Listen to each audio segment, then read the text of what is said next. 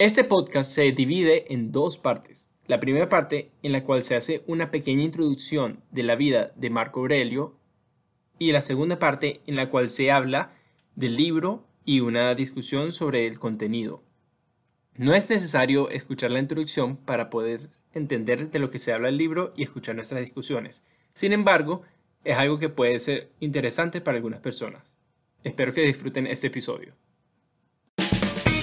Cuatro amigos de toda la vida discuten un libro a la vez. Esto es Discutiendo con los Pollos.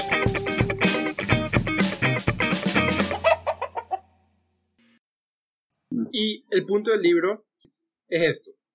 Y es, o sea, él- esto es lo que él trata de responder y yo quiero preguntarle a ustedes si ustedes creen que él respondió estas preguntas. El por qué estamos en la Tierra. ¿Cómo debemos vivir nuestras vidas? ¿Cómo asegurarnos de lo que estamos haciendo es lo correcto? ¿Cómo protegernos nosotros mismos de los, del estrés y la presión social del día a día? ¿Cómo manejar contra el dolor y la mala suerte? Y ¿Cómo podemos vivir con el conocimiento de que algún día vamos a dejar de existir? Crack. Demasiado Tra- bueno bien todo. poético, bien poético al final. Entonces, Mm. ¿ustedes creen, Sí, yo creo, ¿ustedes creen que él respondió todo eso? Sí, yo creo que hay que agregar una última lección que me parece de una importancia extrema.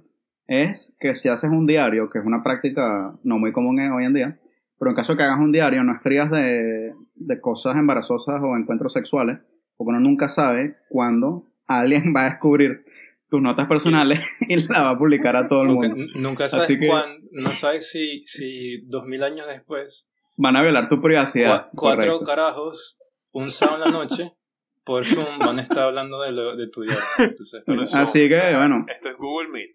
Antes de entrar en lo filosófico, vamos a, todos estar claros que esa es la lección más importante eh, y pragmática. Obviamente. Obviamente. Bueno, se, acabó el, se acabó el podcast. Gracias, chicos. Bueno, sí, Mm. en fin. Creo que Mauricio quiere empezar. ¿Qué dice Mauricio?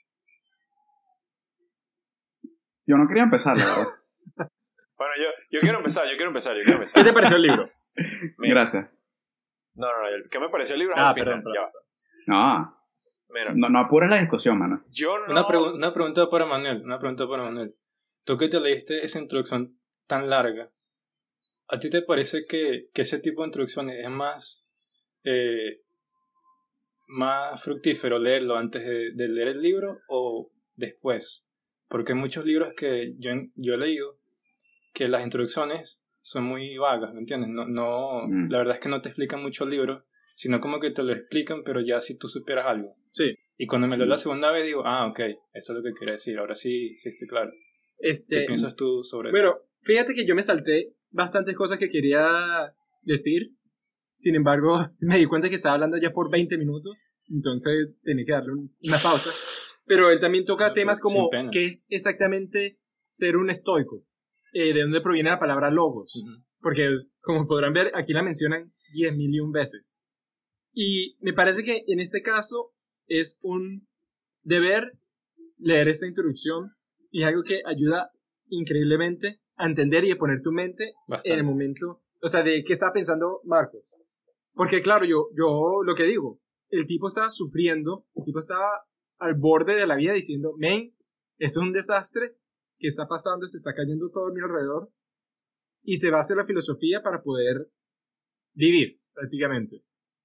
Y viéndolo desde ese punto de vista, me parece que la introducción me ayudó bastante.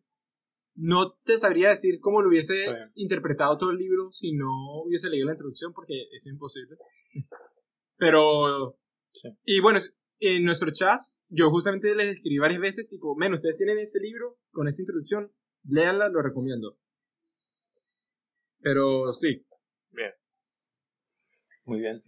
¿Puedes decir el nombre de otra vez de la edición para los que quieran comprar? sí, Eh, se llama. el autor el autor es. Gregory Hayes. H-A-Y-S. Exactamente. Bueno, de Gerardo. Bueno, Eh, bien. Como para explicar un poquito, si no lo han leído, ustedes tres sí, pero estoy hablando con, con, nuestros, con nuestros radioescuchas. En realidad el libro no es, no es como, como dice Manuel, no es una cosa normal, es como un diario, entonces él va son meditaciones, son reflexiones. Entonces va casi, casi párrafo por párrafo y casi que cada párrafo es una reflexión diferente.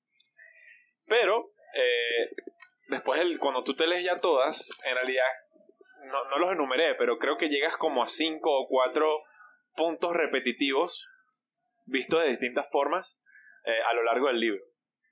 Una, eh, bueno, ahorita verdad que los voy a sacar de la mente, no, no, no los tengo anotado, pero una es que todo es completa y absolutamente efímero, todos nos vamos a morir. Entonces, que nada es, nada es eterno, nada es real- realmente No, importante. él nunca lo mencionó. Lo segundo es, Él nunca lo mencionó eso. Nunca. no, nunca lo dijo, nunca lo dijo. No, de verdad, que lo dice cada rato, que, que todos nos vamos a morir. Entonces, como que relájate un poco, ¿no? Eh, la segunda cosa es que todo en la vida siempre, en la humanidad, precisamente, muy puntualmente, es igual. Que nunca va a ocurrir algo realmente nuevo. Y fíjense que él lo está diciendo en el ciento y pico después de Cristo. O sea, imagínense ahora cuántas cosas no han ocurrido que siempre han ocurrido en la historia, ¿no? Entonces, como que no hay razón de sorprenderse cuando ocurre algo, porque todo ya ha ocurrido y, y- y no te ocurrirá a ti por primera vez y no será la última vez que pase. Después de ti, tus hijos, tus nietos, tus bisnietos, o si no tiene familia, la humanidad que siga, le pasarán las mismas cosas. Me imaginé ¿Qué ya lo- como buenas ¿Qué, noticias. qué es lo que tú, tú y yo estamos diciendo otra vez? ¿Te acuerdas, Gerardo? Lo de los venezolanos que, que emigran, por ejemplo. Sí, exacto. Es una conversación, sí. Eh, a los venezolanos en este siglo sí le tocó migrar porque ocurrió un país horrible y tal, pero eso ha pasado 500 millones de veces. Y- Los abuelos de muchos de ellos ya lo hicieron también. Exacto, por Mm. ejemplo, mi abuelo venía de emigrar de una situación horrible en España y ahora yo, dos generaciones después, bueno, yo y todos nosotros, eh, nos migramos de Venezuela acá, que es un país distinto. Entonces, no es la primera vez que nos ocurre, no va a ser la última vez que ocurra que haya migración. Eh, entonces eso, la muerte, todos nos morimos, la historia de la humanidad siempre es la misma. Eh, otra, un punto muy estoico, o sea, algo que, que, que, que identifica mucho los estoicos es que uno no debe eh, reaccionar ante las cosas, sino que deben analizarlas y verlas como son. Porque el error, bueno, según, según el estoicismo, entiendo que el error básico humano es interpretar siempre todo y no, eh, y no reaccionar ante las cosas como son. El hecho, o sea, el por decirte, por ejemplo, si una persona te miente y te sientes indignada, la mentira no es lo que te hace sentir indignado, es lo que tú te dices al respecto de esa mentira lo que te hace sentir indignado. Entonces, no es el hecho, es la interpretación del hecho. Sí. Entonces, bueno, ahorita estoy seguro perdiendo otros de los, de los puntos principales, pero a mí esos fueron los que más me, me quedaron de la lectura y me parece súper súper interesante porque me- a, a mí, por ejemplo, mientras lo leía, me calmaba pensar eso. Porque, por ejemplo, cuando yo era niño, eh, cuando uno, no sé si les pasaba a todos, creía que yo iba a ser eterno, o por lo menos, no es que lo, no es que lo creía conscientemente, pero yo No tomaba la vida como que todo, sí, exactamente, yo no veía mi muerte, todo iba a ser siempre, entonces, Mm. Si tú te crees eterno, tus problemas son eternos, Mm. ¿sí?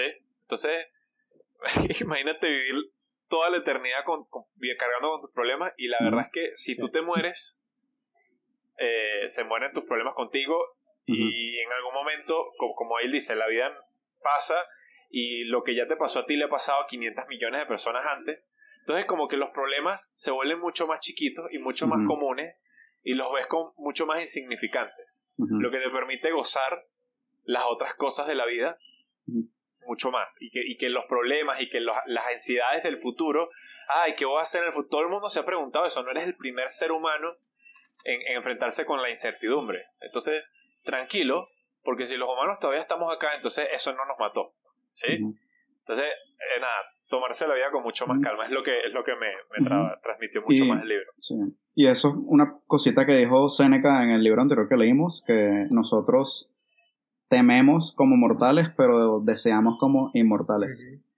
Así Eh, mismo es. Y lo que me gustó mucho, que es lo que acabas de decir exactamente, Seneca también, cuando echó ese cuento con unos senadores, en el Senado hablaban de que en unos añitos se iban a retirar y se iban a ir a su casa de vacaciones. Y los problemas se siguen repitiendo y siempre estamos en... No hay nada nuevo. Y, y algo que dijiste mucho y que en el libro lo menciona bastantes veces es lo limitada que es nuestra vida. No vamos a vivir por mucho tiempo y de verdad que, que hay que aprovecharla. Ah, yo he visto una gráfica que me encanta mucho que agarra los 4,5 billones de años que el planeta ha existido y los comprime en 24 horas. Y lo interesante de eso, eh, te pone en perspectiva. Si tú haces eso, los humanos solo hemos existido por 70 segundos. Mm. No hemos estado aquí nada. Y fíjate que tu vida, los humanos tenemos 300.000 años aquí, ¿no?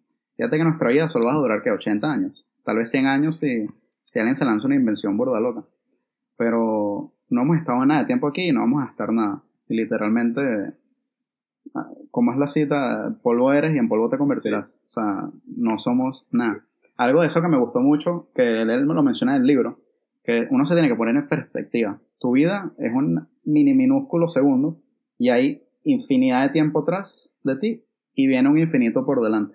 Así que no somos nada. Pero él habla que en la Tierra eh, hay, una, hay una cierta conversión. Que aunque tú te mueras, digamos, tu cuerpo va a ir al, a la Tierra y eso va a nutrir árboles, puede que nutra frutas que después una persona va a comer y, y es un ciclo. Tú probablemente partículas de ti de carbono estuvieron en cuerpos vivientes antes, en moscas, en cualquier otro animal. Y bueno, uno encuentra un poquito de, de ¿cómo se dice eso? De, tranquilidad, al menos personalmente. Pero él también habla del alma, que el alma no es algo tangible, o probablemente sí existe, y que el logos también existe en una totalidad. Y tu alma va a formar parte del logos otra vez, y eso también es cíclico. Y me acuerdo, me hizo pensar un poquito una película que me gusta mucho, que se llama Antes del Amanecer, que el personaje al principio está hablando, y esto es lo que él dice. Hace 200.000 años, cuando habían pocos humanos en la Tierra, habían como 10 millones de humanos, eh, ellos tenían un alma específica, pero ahorita somos 7 billones de humanos. Si el, el, la cantidad de almas que existe en el mundo en verdad es limitada, eso quiere decir que nosotros tenemos menos logos, menos cantidad de alma. Tenemos menos divinidad en nuestro cuerpo. Porque si en verdad es algo limitado, ¿qué tanto, cómo se reparte entre las personas? Tal vez antes cuando solo habían 10 millones de personas en el mundo, todos tenían mucho más divinidad, mucho más logos, mucho más espíritu.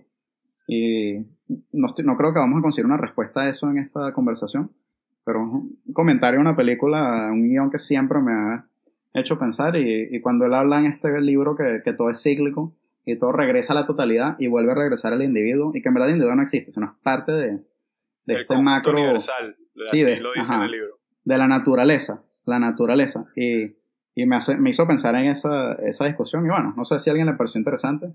Eh, Un, No. un paréntesis, un paréntesis informativo para los oyentes es que él creía que el planeta estaba como organizado de una forma racional y coherente y lo que controla todo y dirige todas las fuerzas de todo el planeta es esto llamado logos. Es solamente para que tengan en cuenta cuando hablemos del logos, que eso era la forma en que él hablaba del logos. Y yo soy completa... Pero sabes que en, no, no, sí, sí. ¿Qué ibas a decir? no, que en, mi, en mi libro jamás, jamás leí la palabra logo. Ah, ¿no? ¿En serio? ¿Cuál traducción leíste tú, Gerardo? La que tú pasaste por, por WhatsApp. El- lo En que español. entiendo de logos, probablemente en mi, en mi versión decía conjunto universal. Es eso. es eso. Probablemente. Pero también el logos es como tu misión, tu, tu, lo que tú tienes que hacer en la vida, tu, lo que se espera de ti por la naturaleza. Y es, esa es la cosa. Vamos a, vamos, a dar, vamos a dar una definición de logo para la gente que, que no sabe qué es o, o no, no nos entiende. ¿Ok? Sí. Según Vamos a, hacer- a llamar a alguien o a recibir llamadas para que nos digan la, qué, la, es la, logos. la, la puedo leer, weón. Adelante. Ok. Logos es una palabra griega, ¿no? Que tiene varios ma- matices de significado. Logos es la palabra en cuanto meditada, reflexionada o razonada.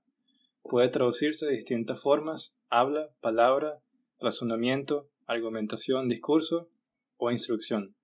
También puede ser entendido como inteligencia, pensamiento, sentido. La palabra griega logos ha sido y suele ser traducida en lenguas romances como verbo. De, por ejemplo, cuando si alguno de ustedes va a la iglesia alguna vez, dice que Cristo, él, una vaina así como el verbo, ¿no? El verbo se volvió, se volvió hombre. Eso lo dice Ricardo. Arjona. Ah, bueno, no sé que Ricardo Arjona era católico. No, bueno, no sé, el- pero dice el- Jesús no es ver, no es sustan ¿Cómo es? Jesús es verbo, no sustantivo. Ah, Dice una canción de él. está bien, pues. Bueno, entonces escuchen la canción de Ricardo Arjona si quieren saber qué significa algo. Este, yo estoy totalmente de acuerdo con Gerardo, pero yo creo que algo que también él mencionó bastante es sobre qué tan decepcionado él está de que nosotros nos vemos tan afectados por las opiniones de las demás personas. Y hay algo que él dice Súper importante. que es que Mm. nosotros am- nos amamos a nosotros mismos más que nada en todo el planeta. Ujú. Sin embargo, nos importa la opinión más la opinión de las demás personas. Eh, Sí, eso es un dilema que, que uno creería que es de la modernidad, del Instagram y la cosa, y fíjate quién lo está diciendo. exactamente. Ujú. Y esa es una de las cosas. Y la otra cosa es que él habla que yo me encuentro como mucho problema con eso. Y es que él habla de que siempre uno tiene que hacer el bien. No, no tengo problema con hacer el bien siempre, pues. Pero que él habla que cuando alguien te hace algo malo, él no te está haciendo algo malo a ti, sino a sí mismo. ¿Ustedes qué piensan de eso? Parte, ¿Ustedes qué piensan de eso de que alguien... A mí, Ah. a mí esa, claro, él lo dice más como cuando tú haces algo malo, algo haces en contra del logos, no hieres a la otra persona, sino a ti mismo.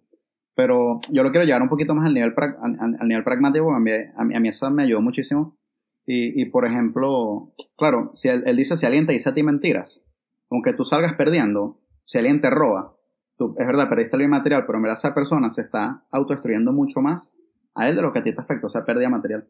Y por ejemplo, algo que me encantó mucho en el libro, eh, que él dice, creo que es en el capítulo 5, aquí lo tengo, eh, cuando algo malo te ocurre, él dice, elige no haber sido herido y no te sentirás herido. Si no te sientes herido, en verdad no vas a haber eh, sido herido. Y al menos desde el punto de vista personal, eh, y esto le, le pasa a mucha gente, que si tienes un encontronazo en la calle con alguien o tienes una pelea con alguien, uno pasa dos semanas diciéndole a todos tus panas, brother, este pana me insultó y yo le respondí y peleamos y nos caímos a gritos y yo me alcé y mis panas me agarraron. Y de verdad pierdes dos semanas de tu vida recontando ese problema estúpido que tuviste. Y, y a mí me pasa muchísimo. Si tuve una pelea en el aeropuerto con un tipo, estoy un año contando el problema y me enervo y, me pongo histérico. Y de verdad que cuando veo en perspectiva es como que, mira, perdí horas de mi vida hablando de una pelea estúpida que tuve en un aeropuerto. Y en verdad yo solamente tengo que pensar, no, no fui herido, yo tengo que elegir no pensar en ese suceso como algo dañino para mí y superarlo. Sí. Next. No es el hecho, sino la interpretación del hecho. Correcto. Y correcto. Pero sí, a mí me encantó es, todo eso que comentaste, Manuel, de verdad que desde el punto de vista mío personal, ya yo me había leído el libro antes y, y eso fue la lección número uno que agarré. Eh, y me ayuda muchísimo como a tomarme todo más con calma. Eh, si tengo, si salí mal en un examen o cualquier tipo, te botaron de un trabajo, peleaste con alguien del trabajo, en verdad, no, no puedes perder tu vida pensando en eso. Simplemente es parte de lo que ocurrió y, y hay que seguir. Como diría Johnny Walker, keep walking. Chamo, y no nos están pagando nada por toda esa publicidad. Eh, por- para nuestros tres oyentes. Eh. Pero honestamente, eh, ya, este podcast, con esa introducción que nos lanzamos, y la buena, vamos a tener cero oyentes. Así que yo creo que Manuel Editor, Llevamos Manuel casi- Editor, vas a tener que meter un, un- por 1.5 para comprimir eso 40 y, y chao. Este, Eh, German, ¿tú qué crees de, de, de, de esa, eso último que hemos hablado? Mm, bueno, a mí en, en lo particular, yo también este libro me lo leí hace tiempo. eh, y la última vez que me lo leí fue, bueno, cuando es que pusimos este libro hace como un mes, ¿no? Yo me lo Ah, leí más o menos esa semana y entonces ya Tengo la, la memoria un poco oxidada porque cometí el error de no tomar muchas notas.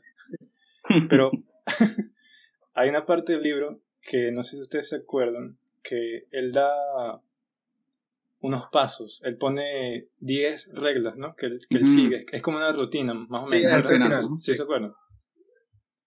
Que esa es la que a mí más se me quedó y yo de hecho tengo una imagen en mi computadora que antes la tenía en mi teléfono y la veía constantemente de, de las- esas 10 reglas. Yo sé cuál es imagen es esa. Con No una foto de. Marco desnudo al lado, ¿no? bueno, este, Respeten, carajo se murió. Germán, ¿cuáles son las reglas? Para, Respeten a los muertos. ¿Cuáles son las reglas para, para los oyentes? Aquí te hago la traducción al instante. No son La solo primera- para los oyentes, para todo el mundo. Google, Google Translate. Sí, Herman Translate. La primera ah, entiende que las personas existen para ayudar a las otras. La primera. La segunda, eh, sé consciente de la humanidad de los, de los otros. La tercera, eh, date cuenta de que muchos errores eh, son producto de, de la ignorancia. El cuarto, esta palabra no sé cómo traducirla, ¿cómo traducen ustedes? Ex- Exalt. Exaltar. Exaltar. no, no sé sobre exalten a ustedes mismos.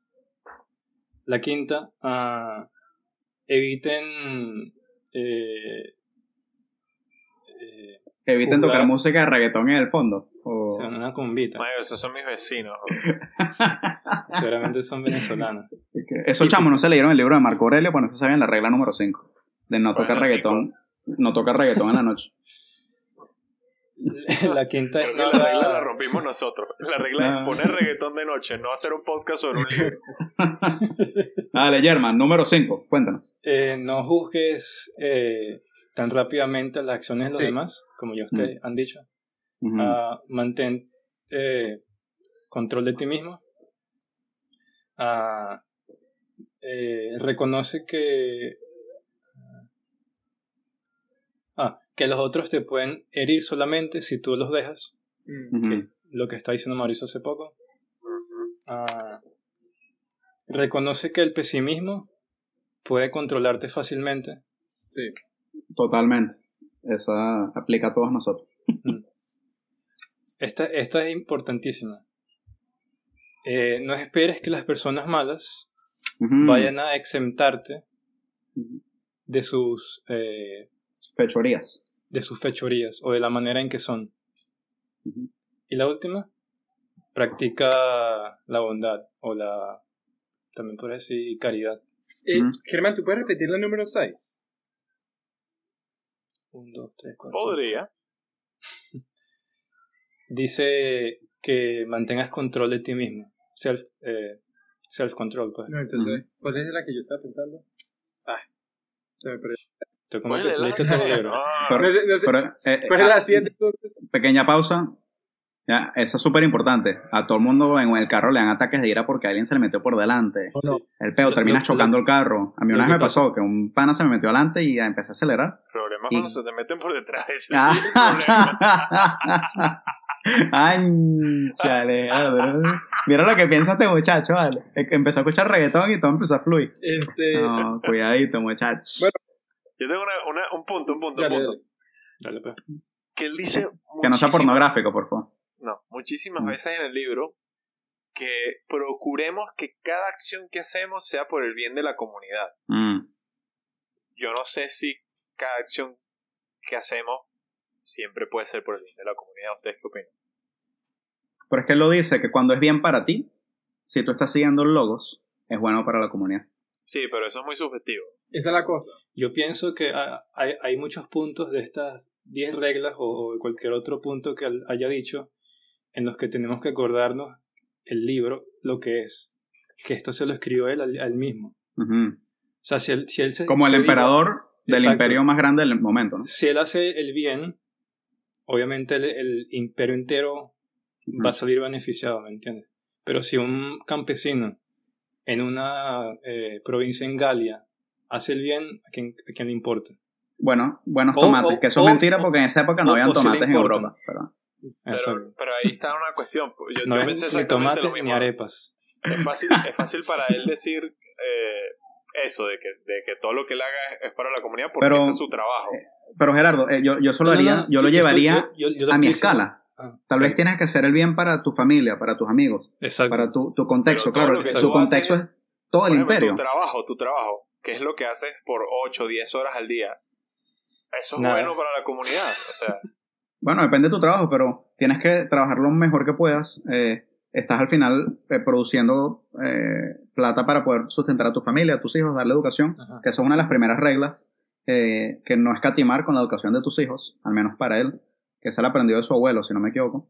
Eh, Pero hay que- creo que nos fuimos por una tangente, pero siento que el punto de lo que tú dijiste y el, el- la antítesis es lo que dijo Germán, que él estaba hablando para el emperador de Roma, pero yo siento que tú igual puedes tomar esa, Exacto. esa idea Sí. y traerla a tu contexto, que todo lo que tú Es- hagas sea para el bien de tu familia, de tus amigos, de E- tus Eso hijos. es lo que yo quería llegar, que, Ujú. que todas estas reglas que él dice o, o el libro entero, tú tienes que estar consciente de, de- de ajustarlo a, a ti mismo y tu situación y, y tu y en cuál escalafón social estás. ¿me entiendes? Ujú. Sí. Mm. ¿Me estás llamando pobre o qué? Saben que a mí el, el libro lo veo súper pragmático en el sentido de, de reglas que puedes empezar a seguir hoy. No tanto como el de Seneca, pero igual cosas que puedes empezar a aplicar ya para, digamos, tener una mejor vida. Pero una de las cosas que me... Hay dos cositas que me trajeron bastante tranquilidad. Eh, una, yo siempre siento que la mayoría de la gente percibe la vida así, porque uno se ve como el epicentro. Y es que la vida es como un, como un monopolio. Eh, son como unos diferentes un caminito que tú vas caminando a tu placer. Tú decides cuándo ir caminando. Pero por eso es que de repente uno ve para atrás y, y dice, "Verga, ha pasado demasiado tiempo. Como que cuándo pasó todo este ¿Cuándo tiempo. pasé por Go? Y es que tú no... ¿Cómo? ¿Cuándo pasé por Go? Porque es Eh, monopolio. sí, pues. sí, es literal. Tú, pero la verdad es que tú no decides cuándo ir. Y él tiene una, él tiene un, un pequeño párrafo que él lo sacó de eh, eh, Epictetus, si no me equivoco. Epictetus, que él dice, la vida es como un río violento, donde los hechos están pasando violentamente. Mm. Y cuando ves uno, ya pasó. Y siguen pasando. Y de verdad que uno no controla el flujo del tiempo. O sea, eso está pasando y tú simplemente estás tratando de mantenerte en ese río hasta que termina de existir. Pero de verdad que me encantó. Me hizo ver la vida diferente. Sí. O sea, yo no puedo controlar lo que está pasando. Uno no controla el destino. Solo puedes controlar cómo eh, interpretas el pasado y las lecciones que aprendes. Y dentro de ese mismo último punto que doy, eh, ahorita, para no alargarme, que me dio no tanto desde el punto de vista pragmático, sino tranquilidad. Eh, yo siempre he estado en la búsqueda de, de entender si, si en verdad hay un poder supremo en el mundo. Y, y he leído, tratado de leer eh, eh, de Aquino, diferentes autores, pues él en verdad en una página del libro me quitó todos mis problemas y, mi- y mis temores mentales. Que él dice, eh, más o menos en dos palabras, Simplemente, él en el libro lo dice varias veces que hay que vivir adorando a los dioses porque es el poder divino. Pero en esta página él dice, si los dioses son reales, cuando mueras, vas a ir al, al afterlife, eh, al cielo, como lo quieras ver, tu alma va a seguir viviendo. Si los dioses no son de verdad y en verdad simplemente el mundo es un caos, cuando mueras simplemente vas a ir al vacío y no vas a sentir más nada. Y que él personalmente encontrará tranquilidad en pensar así, que hay dos opciones, o mueres y la divinidad real y vas a ir al cielo, dependiendo de tu religión, y, todo va bien, o mueres y vas a dejar de existir y no vas a Y sentir no nada. Por lo tanto, es indiferente si existe o no. Entonces, desde ese punto de vista, no puedes controlar nada, no puedes apretar un botón y crear un- una vida más allá. Así que, no sé, verdad que eso me cambió mi, perspectiva y, para mí fue extremadamente impactante. Yo sé que aquí Germán es la persona más teológica, así que me gustaría escuchar su opinión de ese punto. Para que sepan a los oyentes, Germán casi, casi eh, se vuelve un cura, pero no lo aceptaron. Sí, lo de la. Lo, No lo lo, del- lo de. ¿Cómo se dice eso? La. ¿Cuál es la palabra, weón? La, la castidad. Ahí. Mm. Sí, Me porque encanta el té, eres teólogo. Es que no te dejó, pero bueno. Next. Ahí puedes poner pi si quieres, Manuel. Sí, Chistes pasados. yo, ah, Germán, mala mía. El punto todo profundo, a mí me encantó, de verdad que me hizo súper feliz. Ese punto me, me quitó unos pesos encima que yo tenía, que me torturaba lo de, lo de la muerte, pero ya. Germán, por favor. Bueno, yo lo que tengo que decir es, es, es no sobre el contenido del libro, sino sobre Gracias, el libro sí. Jeremy. y- Bueno. Ya no, yo estoy hablando del punto que yo di, no estamos Sí, terminando. pero espérate, espera, Ah, me asusté, Voy a me asusté. tuyo, pero tengo que Ah. pensar, tengo que empezar Adelante. el go, pana. Ya, ah, del monopolio. que Marco Aurelio y en general la, la filosofía estoica siempre ha sido bastante influyente en el, en el cristianismo occidental y también en el oriental en cierta medida. Así que, eh, o sea, lo que tú dices, si- tú lees Aquino, por ejemplo, si tienes planes de todavía leerlo, si vas a encontrar más o menos algo parecido. De hecho, esta palabra logos eh, sea, Dios es el logos, pues. Ah. En cualquier libro de... Si te lees la Biblia en, en griego, en el original, vas a ver la palabra logos en todas partes.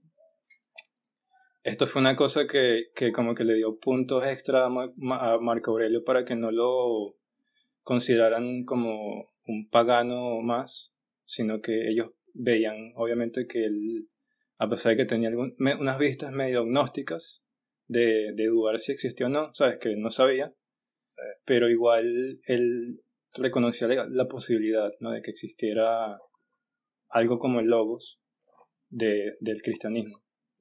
Eh, y lo que tú dices es verdad, pues, o sea, por lo menos yo, que, que eh, he vuelto a practicar mi, mi religión de cuna, eh, o sea, si, si la vida en esta tierra es efímera, como ya muchos de ustedes han, han dicho, y, y lo interpretan según la, la fe que, que practiquen o, o nieguen, o sea, contigo era. Pero más o Yo menos soy todo, ateo, yo soy más- ateo para la exacto. audiencia. Exacto. Pero más o menos todo en, en, en lo superficial estamos de acuerdo en eso, ¿no? Que, que la vida es efímera y que, o sea, para decirlo raspado, tienes que dejar de, de, de preocuparte por tantas vainas que, que puede ser que en un año ni te importen, ¿me entiendes? o estés muerto. O estés muerto, puede ser que mañana nos, nos vayamos a morir todos. Sí. Yo, yo quiero preguntarles algo, porque una parte del libro que yo me quedé pensativo, yo estoy en la mayoría de acuerdo con todo lo que decía Marco, pero él habla sobre, en una sección, sobre adquirir indiferencia hacia la música, hacia la danza y hacia las artes marciales. Ah, sí, sí, sí. sí. Y Sí, dice sí. que uno debería analizarlo parte por parte y agarrar Ujú. indiferencia ante justamente la Ujú. música, el canto, todo. ¿Ustedes cómo tomaron eso? Cierto. Yo personalmente, Eso es... bueno, Germán, Di, di- di tu opinión primero, porque tú lo planteaste. oye, yo no sé si es que yo lo estoy tomando de una manera diferente, porque tal vez en esa época él lo veía como una pérdida de tiempo. Tal como, tal vez el bailar, el cantar o las artes marciales, es el Netflix, el Instagram y el Facebook de hoy en día. No sé si se ha tomado así. Ujú. Porque recuerden, su, su trabajo era ser emperador, pues. Él tenía cosas importantes por las que, que trabajar. Ujú. Pero me parece que es, in- o sea, es imposible tener indiferencia a estas cosas porque los seres humanos no podemos simplemente estar siempre trabajando y estar siempre ocupados siendo productivos. No somos así, no somos hormigas. ¿Ustedes qué piensan, Germán? Em, Yo, ¿Vas tú, Germán, o dale Germán? deja, deja acá yo. Yo pienso que, que yo estoy de acuerdo con lo que él está diciendo y no es que él pensara que esas cosas eran el, el escapismo de esa época, sino que, y aún, aún hoy en día eso sigue pasando, es que, por ejemplo, la música, dependiendo del tipo de música que escuches, despierta ciertos sentimientos que a veces te, te, sobre, te sobretoman, si eso se puede decir así. Sobrelleva. Entonces, te sobrellevan, exacto. Gracias. te, te pasan, te, te, te- Wow, no, no, no, no, no. Mm. Mane, está- estaba pensando en inglés, mala mía. Eh, sí. Eh, es, Eh, ya, ya, no, no he terminado. ah, pensaba que Entonces, terminaba. entonces Adelante. tú, cállate, puede ser que estés, en- puede ser que tú estés en un estado contemplativo, que es la otra cosa que creo que Manuel, o así lo interpreto yo, no sé si tú lo estás malinterpretando, es que yo lo estoy malinterpretando, es que él no dice que tú tienes que estar produciendo siempre, sino que, bueno, obviamente cuando estés trabajando, lo, lo mejor que puedes estar haciendo es contemplando, ¿me entiendes? Así es como lo veo yo. Mm. Y, y si tú estás en ese estado de contemplación, de, de autocontrol, ¿no? De estar tranquilo, de meditar las cosas y, y- y no dejar que, que nada te distraiga y tú escuchas música o empiezas a bailar y te vuelves eufórico por lo que estás escuchando, Ujú. La cagaste. Te saliste de tu jerarquía chakra. ¿Y cómo lo dice Vegeta? El ki. El ki. Ajá. Eh, No, no, no, no sé. mm. No sé qué quisiste decir. Eh, Tu mojo. ¿Terminaste, Germán? Eh, Suéltalo, Berro, Suéltalo, Mauricio. Sabes que yo también iba a traer ese punto, Manuel, me pareció súper interesante. Yo tengo una interpretación un poco diferente a la de Germán. Sí siento que lo de Germán aplica y, y Seneca, uno de sus libros, él dice que para relajarse, tomar un poco de vino está bien. Eh, claro, el, el, punto es el exceso, ¿no? Eh, pero es lo que dice Germán, que uno pierde el control. Y fíjate que cuando uno va a una rumba, una discoteca, hay poca gente zampando y, y, eso es un descontrol. Pues. Obviamente ahí no estás centrado en tu, en tu misión. Mi interpretación es un poco diferente. Y, y, el, y esto es algo que tienen los romanos, que después lo quiero traer porque es una de mis críticas también. Y, pero que Marco y, y esta creencia ellos eran súper, eh, quiero decir jerárquico, me da no jerarquía, sino cada persona tiene una función específica del mundo y tú nacías para esa función. Y el en el libro lo dice, si tú eres un carpintero, tú, para estar en armonía con la naturaleza, tú tienes que practicar carpintería. Y tú vas a ser carpintero. Eran aristocráticos. si eres un músico, tu misión en la vida para estar en armonía con el logos, con la naturaleza, es producir música. Y Elito lo dice, eh, que él se sentía afortunado por haber sido malo en la poesía, porque así no tenía la, las ganas de escribir poesía. Y que él tampoco dejó, y él dejó de practicar física y retórica y lógica y se quedó solamente en su estoicismo, en su filosofía. Pero él se veía, desde su punto de vista, él nació para ser un emperador, para ser un líder y escribir poesía. De paso que en cuanto sus palabras no era tan bueno, era una pérdida de tiempo porque no lo ayudaba a vivir en armonía con su misión, que era dirigir. Y ese es mi punto. No siento que él está criticando la música en sí, sino que para él, personalmente, él está diciendo que él no debería perder tiempo cantando, escuchando música, escribiendo Ahora, yo te pregunto, Mauricio, tú, tú has dicho que tú, bueno, tú estás trabajando ahorita, es en el área de finanzas, ¿no? Y, en el futuro tú quieres ser, tú has dicho, mencionabas que tú quieres como hacer películas y ese estilo de cosas, ¿no? Posiblemente. Algo más creativo, correcto. Pero tú en tu tiempo libre, a ti te gusta tocar guitarra. Correcto. Y vamos a ser sinceros, no eres un Jimi Hendrix. No. Y entonces. Lamentablemente. Lastimosamente. Yo diría que sí. Entonces tú. Gracias, hermano, te aprecio como amigo. tú, te, tú verías que eso podría aplicarte a ti. O sea, tal como él ve, tipo, ah, yo no soy tan buena en poesía, ¿sabes qué? Yo lo voy a dejar. A ver, a ver, repito. Eh, como digo, eh, esto es una crítica que quiero traer al libro y al pensamiento del libro, pero creo que ahorita no, no los quiero eh, convulsionar la discusión, lo voy a traer un, unos minutos. Pero Marco Aurelio era una persona que estaba en el comando del imperio más grande del mundo y yo siento que para él mismo él tenía unos prerequisitos y unos estándares diferentes a los que yo tengo como persona. Yo no estoy el comando de un país eh, por ejemplo, si tú eres el presidente de Estados Unidos, de la potencia más grande no del mundo, estar jugando golf, tienes acceso a pues. armas nucleares. No debería estar jugando golf todos los fines de semana, pues. Eh, bueno, no metamos la política aquí, pero sí, no vas a estar jugando PlayStation todos los días, sino tienes un trabajo extremadamente importante. Y, y, siento que no puedes estar, ¿sabes? De, de 5 a 6 tocando guitarra, de 6 a 7 escribiendo poesía, de 7 a 8 haciendo jiu-jitsu y de 8 a 9 jugando más play. Son escalas diferentes. Entonces, no, sé, Rick. Para, Marco, no lo sabe, ¿eh? ¿eh? No, no, no, de verdad, porque.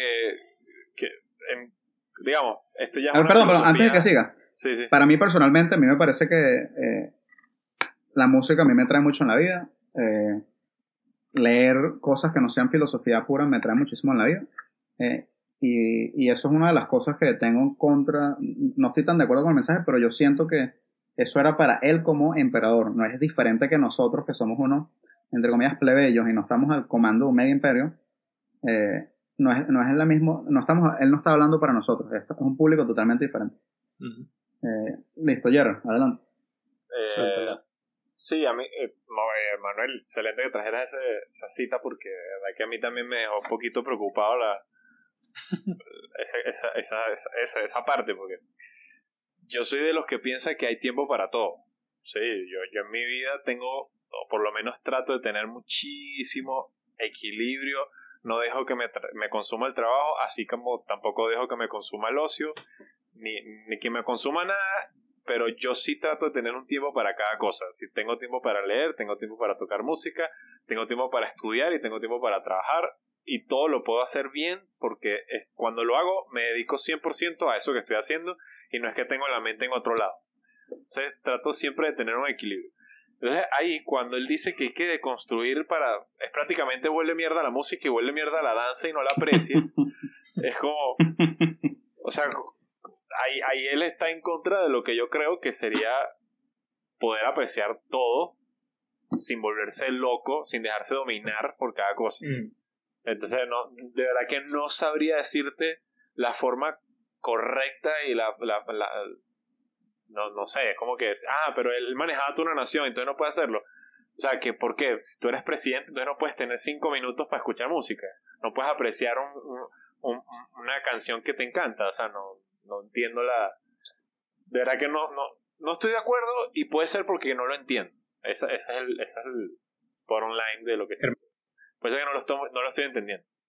Yo Pero no estoy de acuerdo, que- así como lo capto, no, lo- no, no estoy de acuerdo.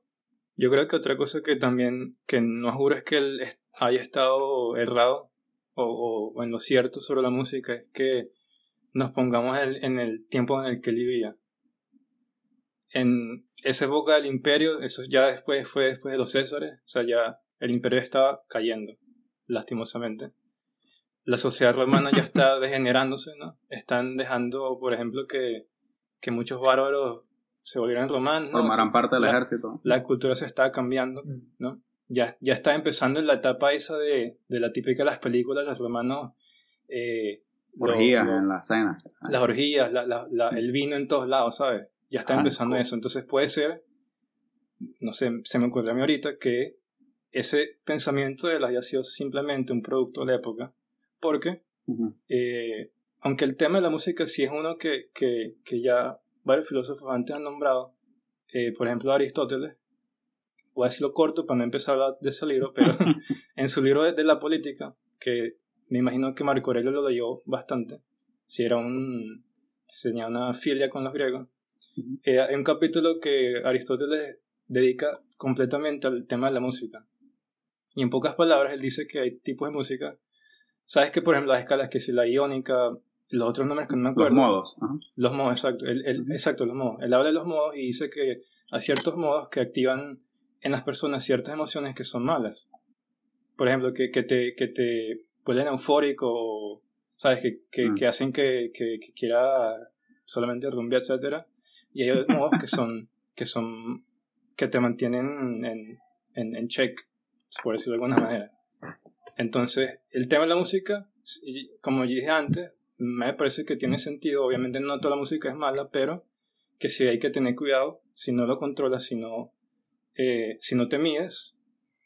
Que me imagino que ninguno de ustedes se desmide escuchando música, sino que lo hace en cierta correcta medida.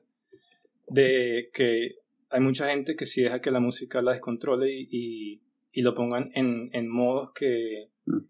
que no son buenos para ellos, ¿me entiendes? Sí. Eh, y otro mini paréntesis informativo. Hoy en día, si tú quieres escuchar música, literalmente abres una computadora y en 5 segundos estás escuchando música.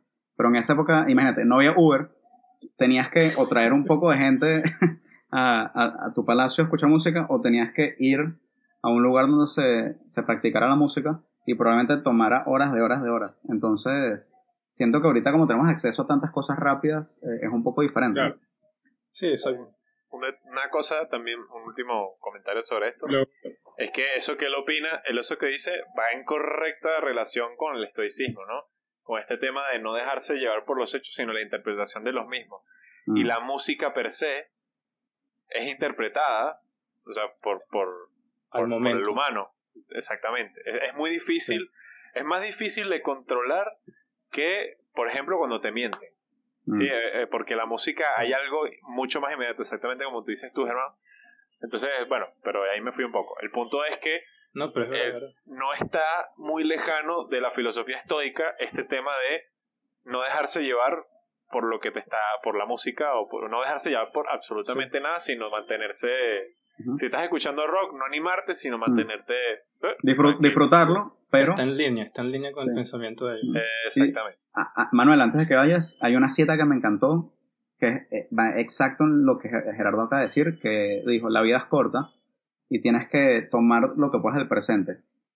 Moderación sin restricción. Mm. Disfruta todo lo que puedas sin restringirte, pero moderadamente. O sea, disfruta, y eso, eso lo dice el libro, entonces al final, claro, él disfrutaba, no disfrutaba. O sea, pero moderación sin restricción. Me lo, más importante, lo más importante de, de todo esto es que si alguien decide seguir las reglas que él, que él lista, o cualquier otro tipo de, de, de principio estoico es ser honesto contigo mismo. Yo creo que esa debería ser la primera regla que él debió haber puesto en el libro, que tienes que ser honesto contigo mismo. Porque, por ejemplo, eh, él dice en muchas partes que tienes que controlarte, ¿no? Que no, no tengas excesos, pero hay mucha gente que tiene excesos y no lo reconocen, no se dan cuenta. Sí. 100%. O, o dicen, no yo, no, yo no le paro a lo que los demás digan, Mm. pero sí lo hacen. Sí. Eh, ya aunque que no se, aunque no se den cuenta, pero lo hacen. Manuelson, tiene, Manuel cuéntanos. tenía la mano levantada, por Mira. favor. Este, ya, ya estamos por la hora, entonces yo creo que deberíamos hacer ya conclusiones este, Ya. y tratar de acortarlas. Te miro a ti, Mauricio.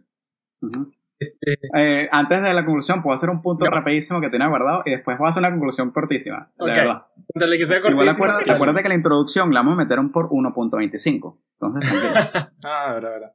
no, yo le digo en serio. O sea, igual se va a entender, pero va a ayudar a que, que todo fluya.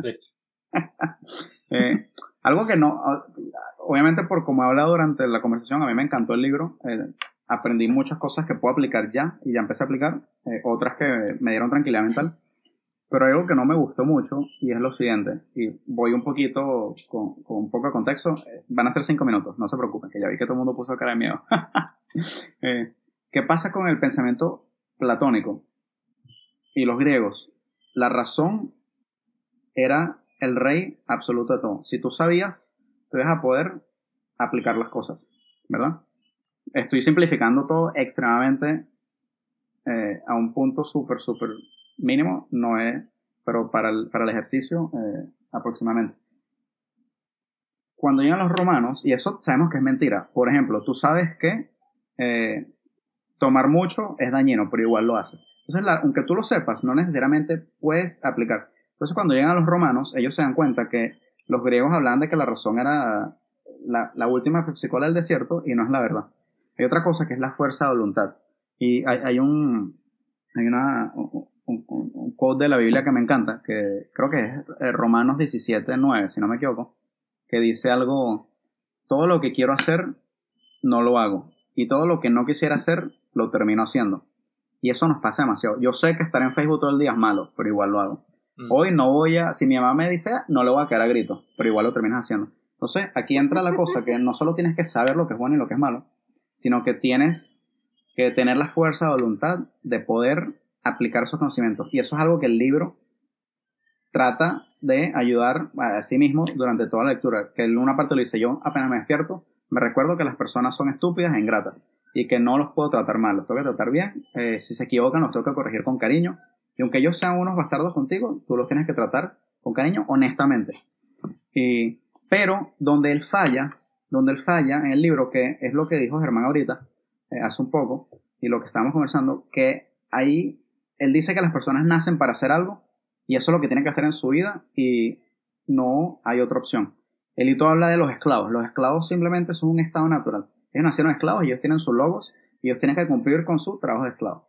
Las mujeres tienen que cumplir con su trabajo de esposa. Él es emperador, él cumple con su trabajo de emperador. El músico nació para ser músico y él es músico. Eso obviamente es algo que, está en contra de, yo creo que nuestra formación cristiana y occidental contemporánea. Que al final fuimos creados en la imagen de Dios y tenemos esa dignidad y nosotros podemos hacer lo que se nos proponga, no estamos atados a una función de nacimiento. Y eso es algo que los romanos 100% creían y cualquier novela épica romana y griega también.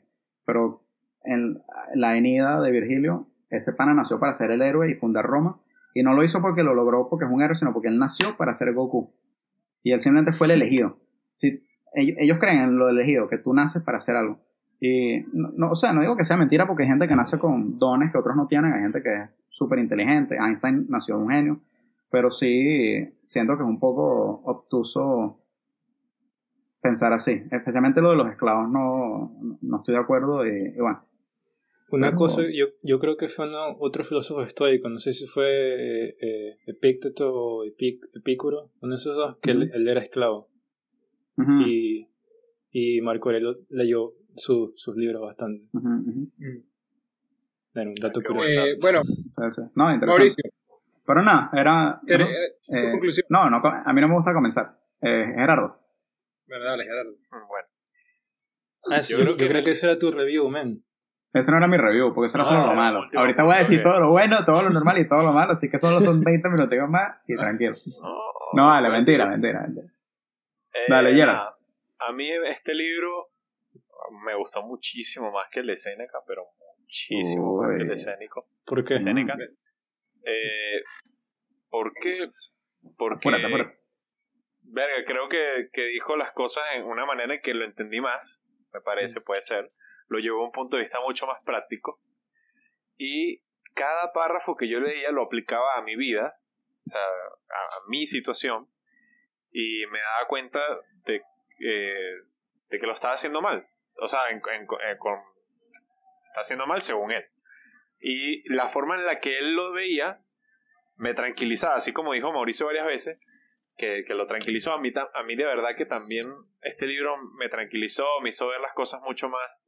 Eh, big, big, eh, see the big picture, como que menospreciar los problemas y, y, y entender que no soy un pedazo de mierda porque cometo un error, eh, sino que, manico, que no, es la- no soy el primer humano que comete ese error o comete todos los errores que yo he cometido, sino que han pasado 500 millones de humanos que los han hecho y después de mí vendrán 500 millones más.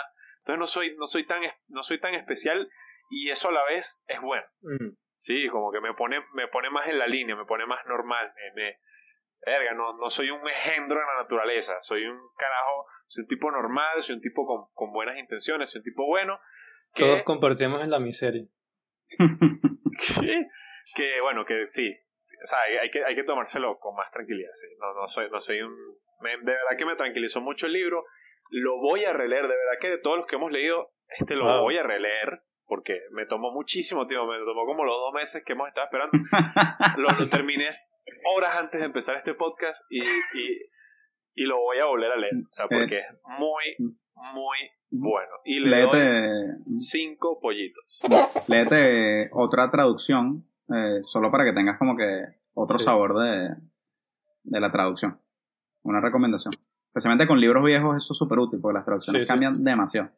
Bueno, perfecto. Este, Germán, German. No, tú, ¿no? ¿qué? ¿Tienen Bueno, miedo? Augusto, Gabriel, ustedes. Ah. ¿Tienen miedo o qué? Este, no, yo. A ver. En verdad, hay algo que me tocó mucho, que es que eh, ellos hablaban. Uy, no digas que tu tío, porque. hablaban Ok, Mauricio. del. Uno no debe juzgar a las demás personas. Y de que cuando alguien te haga Mm. algo, piensa por qué esa persona lo hizo. Y vas a entenderlo un poco más. Eso me tocó mucho. Y lo he aplicado y justamente me ha pasado cosas durante la semana que yo digo, ven, este tipo sí me trató mal, no sé qué. Y yo comienzo a pensar, ¿sabes qué? Puede ser que él esté teniendo una mala semana, puede ser que la novia lo dejó, la esposa lo dejó, tiene problemas con el dinero, el COVID hizo que... Y, y después, y después dices, bien hecho. No, no, no. Este, y me pone bastante en perspectiva de que las personas no siempre, o sea, de que no existe el mal y el bien, sino que las personas tratan de ser su propio bien como tal y no se dan cuenta del daño que hacen. No sé si me entiendo. No sé, me, ha- me ha puesto a pensar un poco más sobre eso y me gustó mucho el libro. Me parece que Marcos hablaba mucho sobre el sobre que todos somos uno y que todos somos parte de una sola cosa y eso me pareció muy místico, muy Soviético. pero no, no, no me encantó tanto, pero de resto, el resto del libro me, me pareció excelente. Me encantaría ponerlo junto al de Seneca, de, me encantaría volver a leerlo. Tal vez lo que vaya a hacer es que un año leo Seneca otra vez y el otro año leo Mm. este. Bueno, Seneca no, no es un libro, pero se entienden. Mm. Y yo de verdad no tengo más que buenas cosas que decir sobre ese libro. Lo recomiendo bastante y le doy cinco pollitos. Bien. Wow. Lo yo. Hey, Adelante. bestseller. El Bueno. bestseller según los de- discutiendo con los pollos. Según los cuatro carajos del sábado en la noche. O domingo en la mañana. Bueno, este libro en verdad es un bestseller. O sea, si tú te pones a ver, si entras a cualquier librería grande en Estados Unidos, lo vas a ver, ese libro. Sí. O si pones Por ejemplo, ahorita está muy de moda el estoicismo, por alguna razón. No sé si Por porque mucha gente está pelando bola y quieren alguna manera superar que, que, que están perdiendo plata todos los días, ¿no? Pero eh, el estoicismo también es muy, muy eh, popular en gente que está en vainas de finanzas, Mauricio. No sé, Mm. no sé por qué. Porque es un sufrimiento sempiterno. Sí, yo puede creo. ser. Pero, Pero algo que dijo Gerardo, que este le gustó más que, más que el de Seneca, eh, eso tiene una razón porque casi siempre este libro es como el introductorio hacia el estoicismo. Aunque no es el... Para empezar, no es un libro sobre estoicismo, pero lo escribió un estoico, que mucha gente no considera que era estoico de verdad, Ujú. sino que está influenciado. ujú. Pero alguna, por alguna razón, este libro es el favorito de mucha gente que, que está interesada en el estoicismo. Ah, una cosa curiosa, que a mí esto no se me sale a la cabeza, que es lo de hacia quién está dirigido este libro, que era hacia Mm. él, ¿verdad? Que es lo de ser capaz de ajustarlo a tu, a tu condición. Una cosa curiosa que yo leí la otra vez, leí en otro libro totalmente no relacionado a este, es que este libro era uno de los top libros que le daban a los aristócratas en Prusia cuando eran niños en, en los colegios. O sea, esa gente que se, que se convirtió en condes, en, en generales, o sea, gente que iba a llevar el imperio. Como Conde este Duco. libro, ¿no? ah, como Conde Duco, él leyó este libro muchísimo. Mm. eh, que este libro siempre ha sido, si, si no hasta, hasta épocas recientes, que, que, la, que las impresiones son masivas y, cada, y todas las personas tienen acceso a cualquier vaina que, que esté a la venta. Este libro siempre fue eh, orientado hacia gente de la aristocracia, o sea, Mm. gente como él. Y una cosa que yo tengo que decir contra el estoicismo, que a mí me parece una, una filosofía buena, que está, eh, está de acuerdo con, con, con el cristianismo en muchísimas cosas, ¿no? Y con otras personas que no siguen la religión igual, que es una manera buena de vivir el mundo moderno, es que si tú no tienes cuidado, el estoicismo se puede volver nihili- nihilismo Ujú. o indiferencia hacia todo. Pasa algo y dices, "Ah, ¿qué carajo? No puede ser nada. Cuando algunas veces sí puede hacer algo. Y yo creo que Marco Aurelio, él no llama a la inacción, sino a la acción, pero contemplativa. Mm. No sé si me entienden eh, lo que quiero decir. O sea, si algo pasa, tú no vas a que, si, si te caes de un barco, tú no vas a, a hundirte y dices, ah, qué carajo, me caí. Tú nadas pero no te desesperas. Con mucha gente cuando se está ahogando y, y ahogan a los demás. Esto es una metáfora medio estúpida, pero se me acaba de ocurrir. Ah, aceptado, Eh, aceptado. bueno, es aceptado, que el, el, el, el consulado lo acepta. Eh, eso, que, que yo pienso que, que sobre todo ahorita que la gente no tiene las herramientas de, de analizar y de interpretar correctamente una filosofía como esta, que no es que es cualquier mariquera, sino que es una filosofía seria y, y compleja, eh, o sea, está el riesgo de que la gente se vuelva inactiva y no haga nada para cambiar lo que está pasando a su alrededor. Pero, Eso es- sería el el único- el- la única cosa así grande que tengo contra el estoicismo. pero no, ¿no crees que eso es una mala interpretación? Porque él, él- él no habla de apatía, sino él habla de...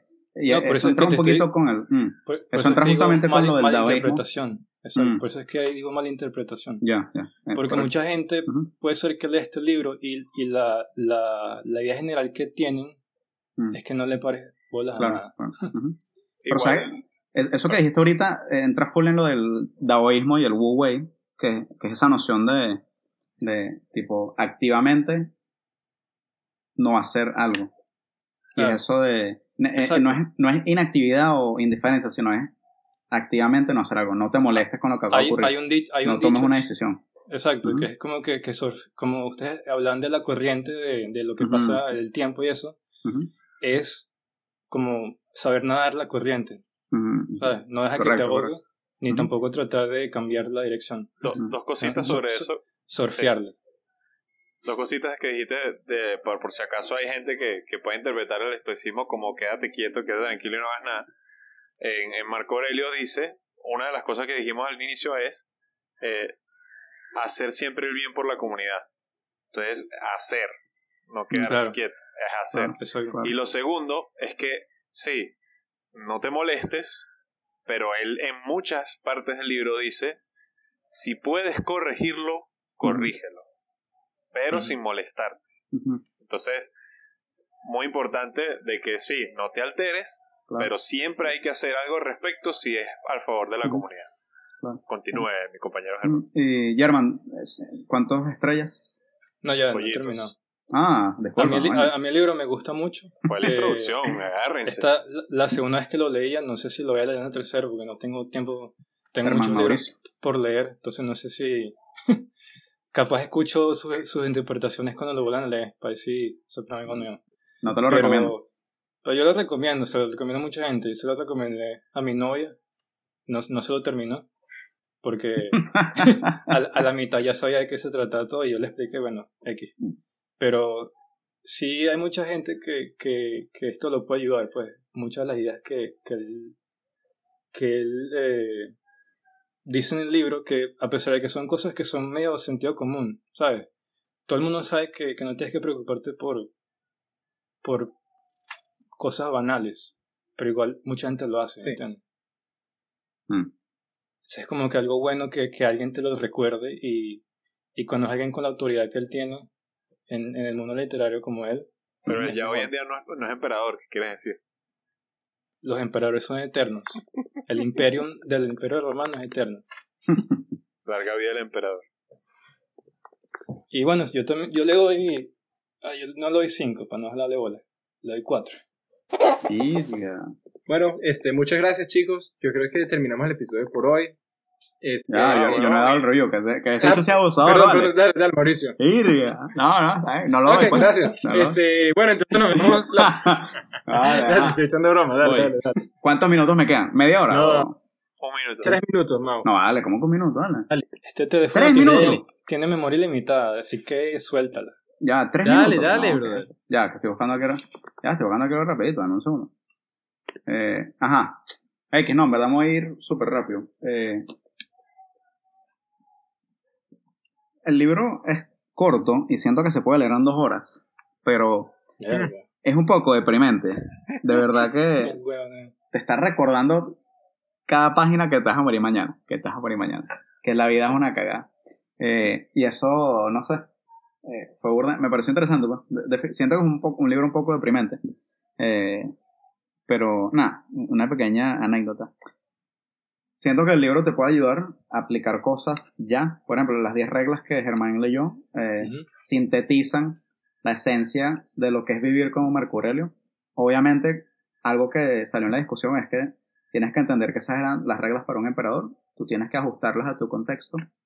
eh, pero son reglas que puedes aplicar ya. Después, a mí personalmente me ayudó a, a cambiar mi noción y algo que Ger- Gerardo tocó es que uno se toma en serio muchas cosas que no hay que tomárselas en serio. Hay que ponerse en el contexto de la historia. Eh, somos una minúscula, minúscula, minúscula cosa en el infinito. Eh, no importamos, al menos Pero- en esa Pero gran escala. llevamos el logos. Correcto. Entonces tenemos que tomar esa divinidad que tenemos adentro y hacer algo que valga la pena en nuestra vida, pero tenemos que ponernos en, en contexto y, y no sufrir por las cosas que en verdad no importan. Y lo que dice él, todo lo que te pase eh, está dictado por la naturaleza y lo tienes que aceptar con humilidad. Humildad. Humildad. Humildad. Humedad, man. Eh, tengo mucho tiempo fuera de Venezuela. Humedad. Eh, humedad, humedad. Estoy- ahorita estoy en Florida, así que bien húmedo, pero bueno.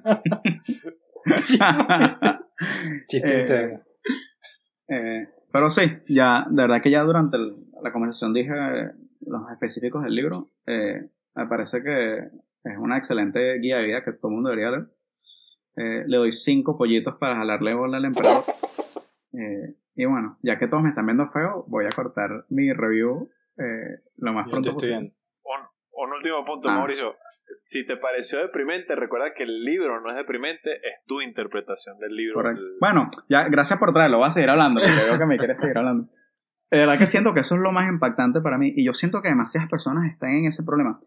Alguien les dijo algo mal por. Diga cuando alguien te insulta por una. una, una, un social media, un. un Facebook, te comentan algo y, y te pones a pelear y estás enervado y que "Ah, este tipo me dijo eso. Brother, pierdes tu vida pensando en lo que otras personas piensan de ti y lo que él dijo, que alguien en, en esta conversación lo dijo. Todos nosotros creemos que los demás son peores que nosotros, pero nos encanta su aprobación, deseamos su aprobación. Entonces hay como una, hay una yuxtaposición ahí que no tiene sentido. Eh, eso no tiene sentido. No puedes pensar que los demás son eh, menos, pero al mismo tiempo desear su aprobación con todo fervor. Naturaleza sentido. humana, una contradicción. Sí. Sí, sí. Pero bueno, tomarse la vida con calma, eh, hacer lo que puedas con el tiempo que tienes en la tierra y, y nada, venerar a los honesto, dioses. ser honesto y realista. Sí. Y sí, pero librazo. 19 sobre 20, señores. Buenísimo. Eh, recomendado por el, el aula de los pollos, KFC, Kentucky Fried Chicken, el Coronel Sanders. Hasta legión del Coronel. Sanders. Esto fue Discutiendo con los Pollos. Hasta la próxima.